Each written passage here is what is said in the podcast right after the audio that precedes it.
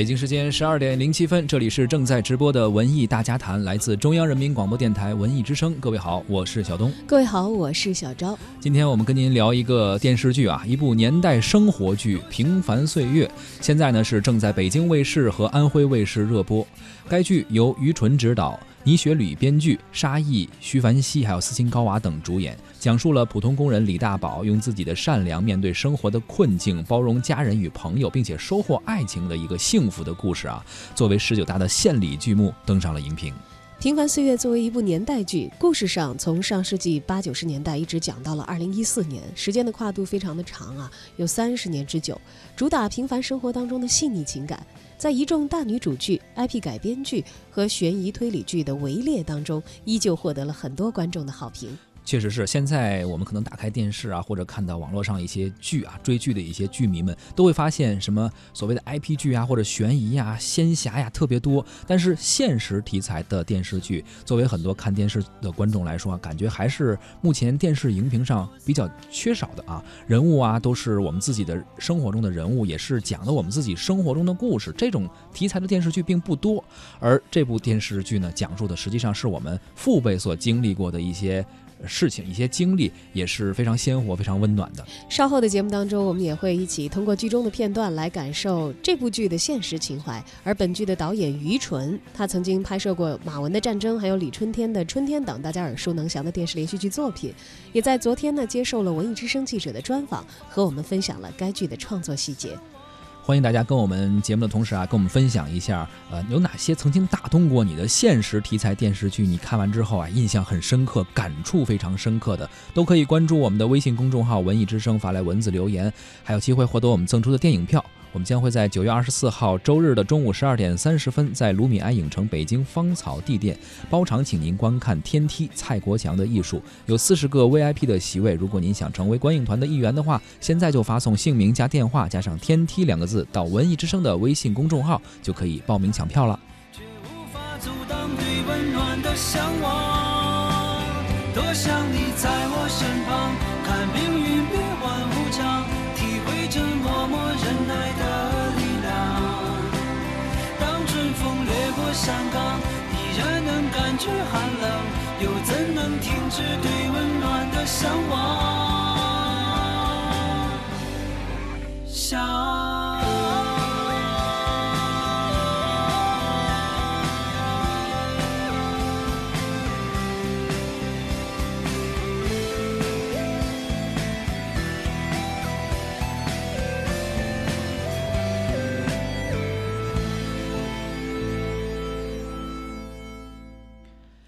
平凡岁月啊，这部剧的名字感觉好像非常的朴实，哎，讲的就是应该很现实题材的一个东西。这部剧一上来就有一个非常戏剧性的情节啊。两个身份、职业完全不同的男女，因为一个小谎误打误撞的假结婚，而接下来的故事呢会发生的非常有戏剧性，而且呢，呃，但是说不是说胡编乱造，它是在真实性的基础上啊，因为毕竟是一个现实题材的电视剧，它在这个基础上呢，哎，顺理成章。但是究竟是怎样一个情节，可能还得去看电视、看电视剧。但是呢，我们有一个文艺之声的听众有一个福利啊，今天我们采访到了导演于纯，哎，听听他是怎么说的。嗯，这部剧的男女主人公确实就是他们从这个社会地位还有这个文化差距是比较大的啊。一个是一个工厂的普通这个机修工人，一个是市工人歌舞团的一个舞蹈演员，这样的两个人价值观上的差距肯定是有的啊。也正是因为有这样的这个差距，才构成了故事的这个戏剧性。这样的两个差异比较大的人，他们整个婚姻所经历的这个故事，最后经历的岁月，并且最后能够相濡以沫走到最后，这中间确实需要大量的这个情感的一些。铺垫和逻辑上的一些推演啊，嗯，这个呢，一个是有原真剧本有有有有基础啊，另外我们还是要体会这个这两个人物他们所所处的处境。我对七八十年代这个年轻人爱情的理解是那个时候我们都经历过，就是说那个年代的人相对还是比现在在物质上那个还是要单纯很多啊，就是那个时候人。啊，爱了也就爱了啊，就是年轻人的爱情一旦产生了以后，是也是有时候是很难阻挡的啊，没有太多的物质上的羁绊啊，不像今天这个生活嗯压力啊，社会各方面的考虑那么多啊，就是他们俩的这个差距之间的距离，确实是这个剧故事好看的这一部分啊，也确实是故事难点。哎，这是一个现实题材的一个讲述老百姓自己生活的故事啊。其实，在观看的过程中，我们也会觉得好像是在看一部轻喜剧，里面的人物啊，无论是李大宝或者张朵朵，还有里面的像呃姑奶奶等等这些人物，他们都好像像一个段子手一样，经常会闪现一些呃金句，也是一些笑料和包袱吧。而这些桥段又是怎样产生的呢？继续来听于纯是怎么说的。平凡生活这部剧确实具有一定的喜剧性，然后我们在拍摄过程当中，在二度创作过程当中呢，去有意的加强这个喜剧性的一些特点。但是我们对喜剧性的要求呢，嗯，不是那种为了喜剧而喜剧的，是还是希望从人物性格或人物的所所处的情境和故事的这个年代一些这个基本点出发啊，还是要在生活真实的逻辑基础之上去产生产生一些那种不要让让人倒胃口的那样的效果啊，一些精彩的台词。呃，或者一些嗯比较这个细致的一些戏剧动作啊和微妙的表演啊，都是演员自身的功力的一种体现。生活的平淡和戏剧性的这种啊和这种剧情的戏剧性，两者这个矛盾反正是比较难处理的啊。大家看剧嘛，总是希望看到生活中不常见的东西啊，但是呢，普通生活中又没有那些太多的狗血桥段啊。但是太平淡了呢，有观众又觉得这个嗯没有意思，不好看。所以怎么平衡两者之间，确实，嗯，是所有创作者都要面临的问题吧？啊，我们还是希望从这个所谓《平凡生活》这部剧里去发现生活的不平凡的那一部分。这部电视剧里面啊，沙溢哎饰演的这个角色有一口东北大碴子的口音啊，也是不断的引发了笑点。很多观众看完之后觉得，哎，这是一个亮点，给观众留下了非常深刻的印象。再一看呢，老北京的四合院，又觉得画风不对啊，这怎么在四合院里边有一口东北大碴子口音呢？对啊，这个明显好像，呃，在这个剧里头就需要一个解释来为这个演员来圆一圆啊。导演也做了这方面的介绍。哎呀，这个。我都不知道他的口音还变成大家的槽点和笑点啊！啊，这个事情说起来呢，实际上是这么个过程，就是当初剧本呢，其实并没有很准确的说出来故事的发生地，是一个比较虚幻的一个，没有明显的提示哪一个城市啊。但是我们在北京拍的嘛，这种结构四合院的结构，我们是在中影基地怀柔那个基地里边那个那条街里边拍的，就是拍，就是什么什么老炮儿电影啊，都是在那个那个那个院里拍的啊。我们是在那儿拍的，就这种结构。呃，后来我们想，这种结构也只能是北京才有，你放到别地儿也不太合适。另外，你像高华老师等等，明珠老师他们都是北京人，好像制片方后来也倾向于把它放在北京啊。但是确实面临这个演员是东北人这样一个 一个问题啊。呃，我们曾试图说让沙溢把这口音这个稍微看看能不能收敛一点啊。嗯，确实，他好像在后来在接受采访的时候，他也说，说开始我们还盯着这事儿，后来干脆就不盯了，因为他彻底，他不，他他不可能扭转过来。嗯，所以说这个问题我们在剧中呢，这个通过这个姑奶奶的嘴里边，那是交代了一句啊，就是抹抹了一下，和了一下稀泥，抹了一下，就说他为了这个，因为他爸爸去世比较早嘛，家里边就有负担嘛，他就很早的工作了，并且他在工作的时候呢，还不是在北京工作，怎么就去了去东北工作了啊？然后呢，所以带了一口东北口音回来。应该是在某一场戏里的时候，这个高娃老师啊，这个说了这么一句啊，所以说这个艺术就是遗憾的东西嘛哈，所以有时候没有办法，嗯，去全部去这个做的那么那么熨帖啊。现实题材的电视剧就和古装戏啊，或者是玄幻戏不太一样，毕竟都是发生在我们身边的故事，所以你稍微有一些瑕疵和我们现实生活不一样的，那么观众就会发现，这个其实也是对剧组提出了要求，也希望现实题材的剧组做得更加严谨啊。对，呃，从这个方面来说的话，其实《平凡的岁月》还是挺讲究的啊，有他们自己的创作态度。是这个剧是从八十年代讲起的，一直讲到今天，正好经历了中国改革发展当中非常重要的三十年。文艺工作者一直希望望可以讲好中国故事。那么，现实题材主义的作品呢，在今天的创作和几年前，甚至是十几二十年前的创作，又有什么不同和新的发展呢？对此呢，于春导演从他看过的一部韩剧说起。嗯，有一个机缘是我在这接这部剧之前，大概有半年多，这个看到了一部那个韩国的电视剧，叫《请回答一九八八》。那部剧是我个人非常喜欢的一部，我觉得是非常优秀的一部剧。它其实所有的桥段，嗯，在所有的剧里边也都碰到过，也都别人也都用过。但是它是确实是把这个人人跟人间的亲情啊写的比较独特和深刻啊。关于嗯中国故事这个事情，我觉得好像前几年那这样的作品还比较多啊。还比较多，就是比较写写这个真实的生活，写我们国家、我们社会的普通人，嗯，共同经历过的岁月这样的故事还比较多。但是最近这几年确实好像趋势越来越少啊，可能年年轻观众多了啊，然后这几个 IP 剧，嗯，仙侠呀或者一些呃什么类型的剧就慢慢慢慢就多起来了啊。这个繁荣肯定是是一件好事啊，呃，艺术本来本身就需要多多种多样的啊。但是，嗯，对于我们共同走过的，对这个祖国国家，我们这个国家和民族共同经历过的这么重要的三十多年的时间的这个东西，我们每个人都有责任，应该就去更好的去去反映，更好的讲好中国故事啊。不是不是不是，我不是，干什么去？干什么？警察都来了，你赶紧老实交代吧。我是去找人家了，找谁去了？我找歌舞团的一个同志，说了你们也不认识。我倒是对李师傅也有一点了解，他是不愿意帮助别人。他们家情况你还不了解啊？没了他，这家就得散。今天这事儿是个误会，对，是误会。你们俩怎么会认识的呢？他是我朋友，男女朋友。就是我男朋友，就是到后台找我的。我告诉你，李大佬，如果组织最后调查清楚了，你不是跟那个女演员谈恋爱，那个女演员就是涉嫌做伪证。哎，厂长，这事儿跟人家没关系。除非你们俩能结婚，我就相信这事儿是真的。结婚？咱俩办结婚仪式，这种歪招你也想得出来？不是，就是糊弄一下我们厂长。那也不行。再想想别的办法。那还能有什么别的办法呀？我帮人帮到底。行行行，你放心吧。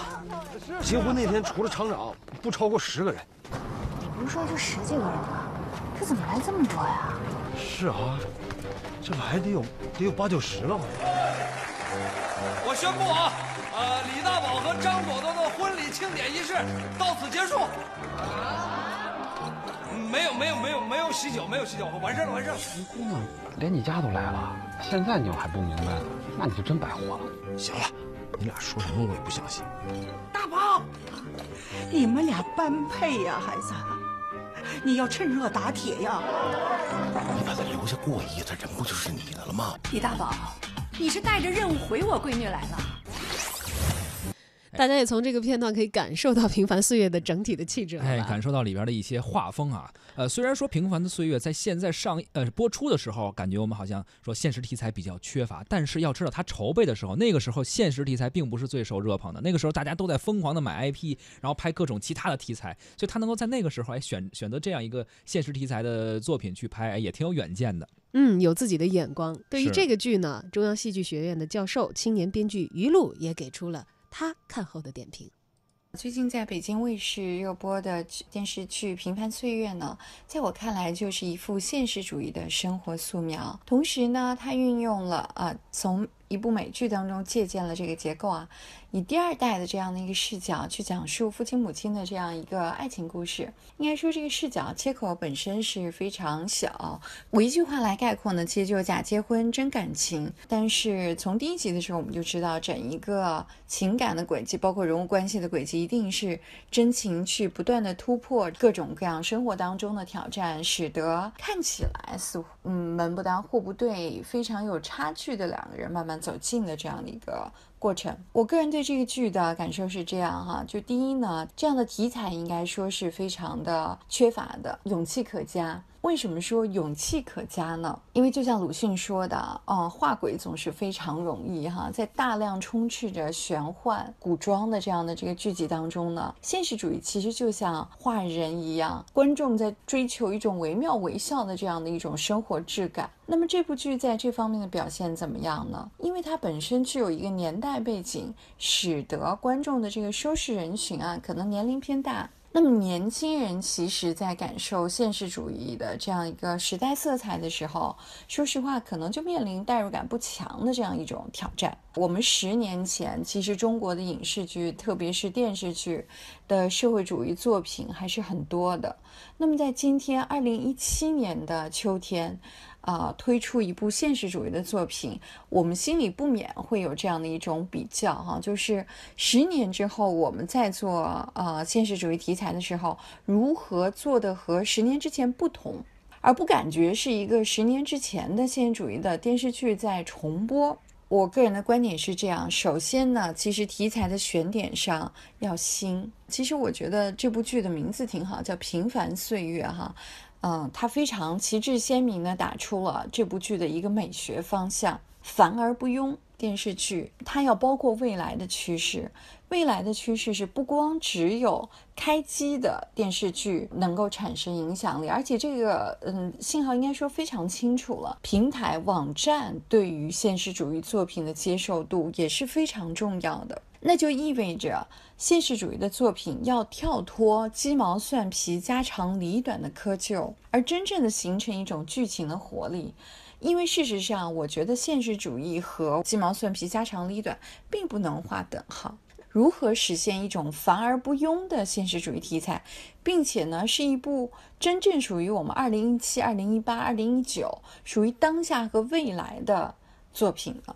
这个是值得我们思考的。第二个呢，假结婚真感情这样一种治愈系的人物关系，同时带着轻喜剧的讲述风格，应该说是啊非常经典的，而且也非常正向。那么，如何让人物关系的群落设计，哈，也就是指一大家子人，然后他们面对生活当中的各种矛盾，同时解决矛盾，面对冲突，这应该说是我们从很早的刘恒老师的《贫嘴张大民的幸福生活》，从这部剧当中应该就看到了咱们现在在聊的这部戏的影子。在几乎二十几年之后，我们再来拍摄这样题材的时候，那么人物的这种构造上能不能发生一些比较大的突破呢？包括在人物形象上，贫嘴张大民和云芳哈，当时我们看朱媛媛扮演的这个角色，应该说非常成功的这样的人物塑造。那么到今天来是沙溢，然后和张朵朵啊这样的一种组合。他们之间到底完成了多少的进化呢？进化两个字打引号，应该说这个是我比较拭目以待的。这部剧不管怎么样，它是最近的现实主义的生活素描，是这么多戏当中的一股清流。他愿意直面生活，直面小人物，直面我们这个需要被治愈的。嗯，需要被暖流所荡涤的这样观众的心灵，我觉得这都是非常美好的信号。同时呢，我们一定要重视的是电视剧的播出趋势，也就网台联动的趋势，如何在台网都能够获得好的口碑，那就意味着这部剧要具有更强的一种时代的活力、人物的活力、情节的活力、美学的活力。